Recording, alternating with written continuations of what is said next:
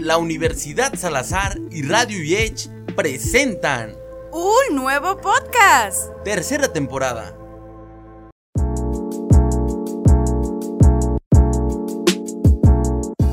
¿Qué tal amigos? Sean bienvenidos a este primer episodio de Podcast Cinéfilo, un podcast hecho para ti, a los amantes del cine, a la persona en general, a los que quieran pasar un buen rato, así que esto es para ti. Quiero agradecerles por pasarse por acá, ya sea porque supieron de este nuevo proyecto, porque están buscando algo nuevo, porque quieren algo hablar de cine o simplemente quieren entretenerse un rato y pasar un rato muy chido, muy aquí con los cuates, tú solito, con tu novia, como sea. Quiero pedirles un favor.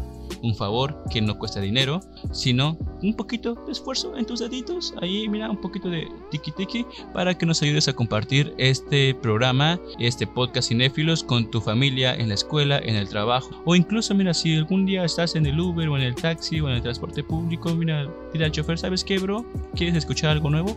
¿Quieres escuchar algo chido? Ponte un podcast de cinéfilos. Así que eh, solo ese es el gran favor que les estaremos pidiendo en muchos capítulos que no es dinero, es su apoyo. El día de hoy tenemos un programa muy chido, películas muy buenas que pocos vieron en pandemia. Tendremos, tenemos una lista corta pero muy buena de películas que estaremos diciendo junto con mis compañeros que nos rolamos una película. Bueno, no rolamos, sino que cada quien escogió una película para que la comentáramos y diéramos nuestra propia opinión, películas que ya hemos visto. No les daremos spoiler por si no la han visto. Vamos a comenzar presentando a mi compañero Emanuel. Emanuel, ¿qué tal? ¿Cómo estás? ¿Cómo te encuentras en estos momentos? Pale, pale, pale, pale, pale, pale. Me encuentro súper, súper bien. Gracias, Santis, por darme la bienvenida.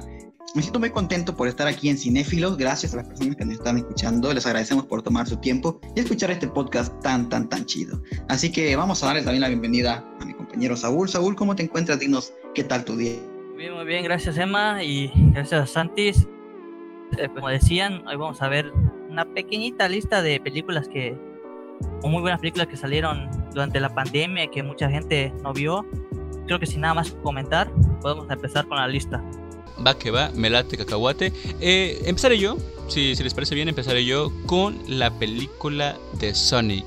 Sonic fue una de las películas que salió entrando apenas todo esto del rollo de la cuarentena por el COVID, así que al menos yo tuve la oportunidad de poderla ir a ver al cine. Es una película muy buena, la verdad se los recomiendo mucho, muy divertida, entretenida. Algunos la tachan como película palomera, puede que sí, puede que no, pero a mi gusto y, yo que la vi en cines y la he visto en mi casa, puedo decir que es una película muy divertida, muy entretenida, muy family friendly. No sé si ya dije eso también, pero yo la vi con la, en la compañía de mis sobrinitos y de mi hermanito, que son apenas unos niños, y se la pasaron muy increíble. Película que, por cierto, tuvo medios ahí un poquito de, de polémicas, que a ver si estaban al tanto en esos momentos. ¿Saben cuáles fueron las polémicas de Sonic, Emanuel o Saúl?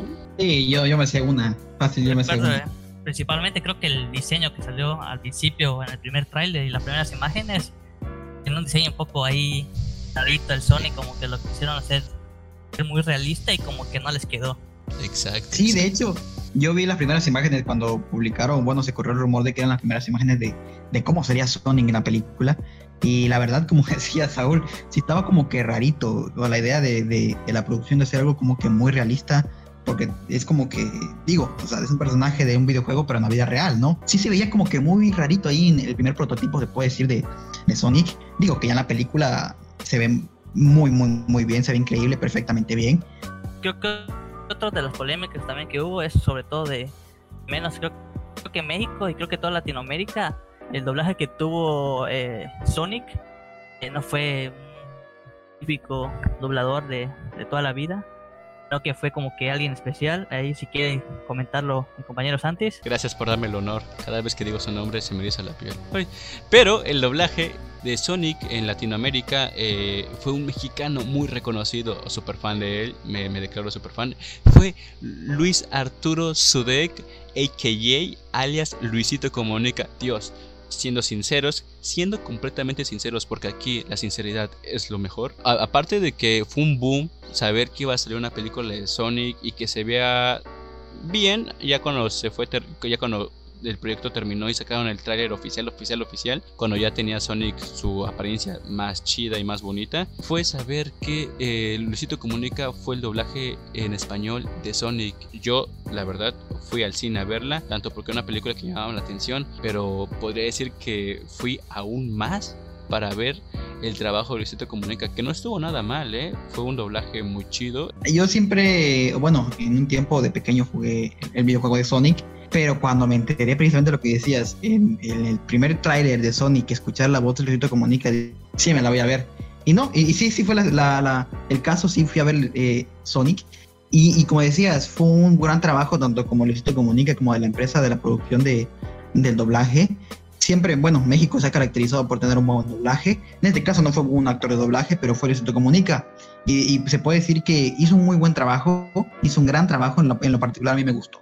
Como decías, existido de que youtubers hagan doblajes en algunas películas, a mi gusto este fue el mejor. Y no sé si tengan algo más que comentar o continuamos con la siguiente película de la lista. Ok, nada más déjenme darles un, un, pequeño hipnosis para que vean de qué se trata la película por si no la han visto y entren un poquito en contexto. Sonic intenta navegar por las complejidades de la vida en la Tierra con su nuevo mejor amigo, un humano llamado Tom Wachowski, Pronto deben unir fuerzas para evitar que el malvado Dr. Robotnik capture a Sonic y use sus poderes para dominar el mundo. Sonic, una película que se la recomiendo mucho, buen doblaje, buen trabajo, buenas ediciones, un buen Sonic que todos nos merecemos y aparte la escena post créditos, ahí se las dejo, uff. Así que sin más que decir de mi parte, vamos contigo Emanuel, ¿qué nos tienes? ¿Qué película traes el día de hoy?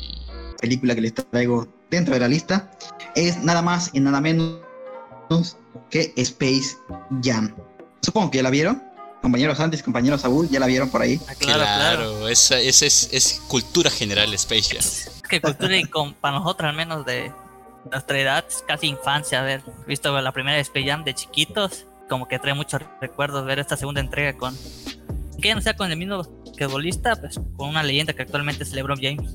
Exacto, Sí, sí, de hecho si tuviera que definir la película con una sola palabra sería nostálgica, nostalgia sería indudablemente esa película, porque como decían, yo me vi la película, la primera, la de Space Jam, donde salía Michael Jordan, y ahorita sale LeBron James, y la primera película salió en el año 96, yo la vi quizás como a los 5 o 6 años, como por ahí del 2007, ya era quizás unos 12 años después de que salió, pero me vi, me vi esta película que es la 2, o sea, la, la que salió apenas el 16 eh, de julio del 2021, hace unos meses, y no, hombre, película increíble. Y, precisamente quiero contarles o leerles un poco la sinopsis de esta película. A ver, date, Atrapado en el espacio digital, la superestrella del baloncesto LeBron James se une a la banda de los Looney Tunes para derrotar a algún squad en un juego de baloncesto y salvar a su hijo. No contamos más porque no queremos dar spoilers, pero queremos tantito darle contexto de lo que se trata esta película. Y bueno, no sé quién me puede dar su opinión de cómo ven esa película, cómo la vieron, qué tal, qué les pareció. A mí me pareció muy nostálgica, la verdad. O sea, con decirte, y te lo puedo firmar donde quieras, hubo una parte, no hombre, casi lloro, casi se me salió una lágrima por el nivel de hype, por el nivel de nostalgia que sentí. Está muy divertida la peli, muy, muy, muy diferente a la primera, tanto por los, por los efectos y todo eso. Siento que el legado sigue siendo de Michael Jordan aunque LeBron James igual hizo un excelente trabajo como actor, y vaya que eso es mucho decir porque hasta donde sé, LeBron James no está tal cual metido a esto de, actuar y todo ese rollo, pero la verdad yo la recomiendo mucho, es muy divertida, igual muy family friendly, así que está, está, muy padre. Fíjate que estaba escuchando por ahí comentarios que decían que no, ¿para qué la van a ir a ver? Si es igual que la 1, trata de lo mismo. Créame, créame, créame que es totalmente diferente tiene la producción fue increíble. No se van a arrepentir si la, si la ven. Créanme de que es una gran película. Y, se nota tan, se nota bastante la diferencia de, de, calidad, quizás no en, en, producción, pero sí quizás en, en, los equipos que usaron para filmar la película desde el año 96 a, ¿qué, qué, qué dices? 2021, 2020.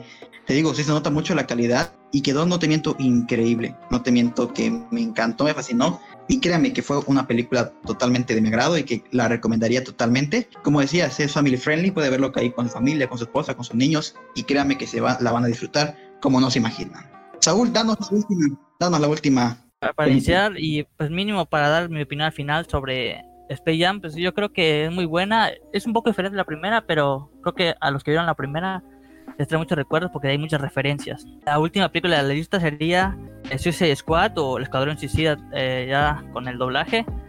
Eh, leer una pequeña descripción que dio el director. Este es el infierno, Bell Rip, la prisión con mayor índice de mortalidad de los Estados Unidos. Ahí van a parar los peores supervillanos que harán imposible para escapar, incluso unirse al cuerpo especial X, super secreto y super turbio. La tarea a todo o nada de hoy es reunir a un grupo de estafadores como Bloodsport, Pacificador, Capitán Boomerang, Capitán de Ratas 2, Avan, Rey Tiburón, Blackwater, Jabalina nuestra amada psicópata Harley Quinn.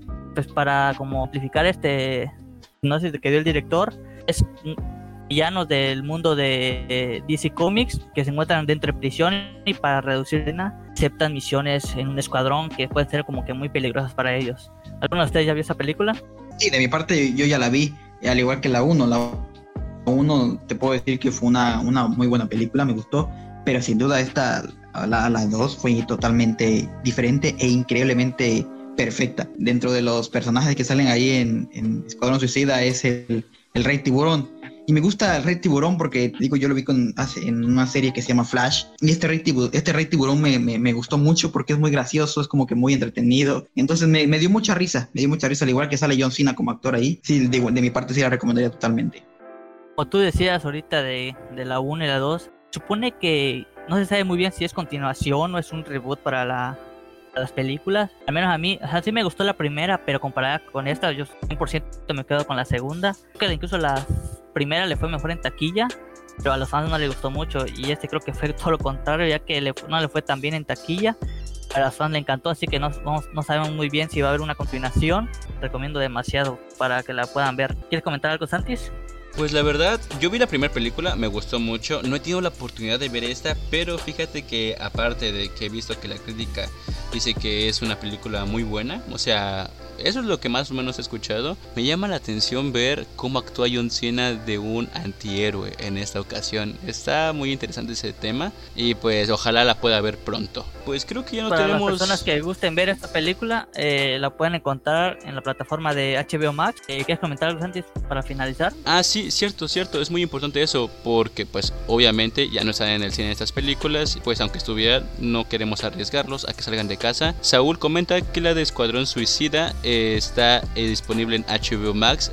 La de Sonic aún no sé exactamente en qué plataforma de streaming está, pero eh, ahí va esto. No se olviden de seguirnos en nuestras redes sociales que nos encuentran como a mi compañero Emanuel como en Instagram como arroba Sánchez con doble A, a mí como arroba santis.24 y a Saúl como arroba as, as con z guion bajo san con S-A-N-N-W-N para que ahí puedan ver nuestras eh, las películas que comentamos el día de hoy y estemos dejando así bien específico en qué plataformas las pueden encontrar. Y sin más por el momento, les agradezco mucho su compañía a Emanuel y a Saúl. Gracias mi querido Santi, te agradecemos por igual forma por la compañía de este, de este podcast que, me, que lo disfruté mucho, la pasé muy bien y les agradecemos igual allá a las personas que nos están escuchando. Recomiéndenos, recomiéndenos, nos ayudan bastante si nos recomiendan. Díganle, ¿sabes qué, primo? Compañero, escúchate de este podcast si te gusta el cine. Y créanme, créanme que se lo vamos a agradecer como no tiene idea. Muchas gracias al mínimo para escucharnos el día de hoy. Esperemos que les haya gustado las recomendaciones que le damos el día de hoy. Desde la oportunidad de verlas. No se van a arrepentir, son muy buenas películas. Que no hay nada más que comentar que es momento de despedirnos el día de hoy. Y quería volver a recordarles que esto, pues los que, lo que le pedimos no les cuesta nada de dinero, solo un poquito de esfuerzo y hasta eso de esfuerzo en sus pulgares o en sus dedos índices para que compartan este podcast y este primer episodio con sus amigos o con sus familiares o en alguna plática que estén con algún amigo, recomendarnos y para que así lleguemos a más oídos. Así que por el momento me despido. Mi nombre es José Luis Santis, aka Santis24 y esto fue Cinéfilos para Radio Yech. Hablemos de cine. Hasta la próxima. Hasta luego, adiós, adiós, adiós. vemos. Hasta luego, hasta luego.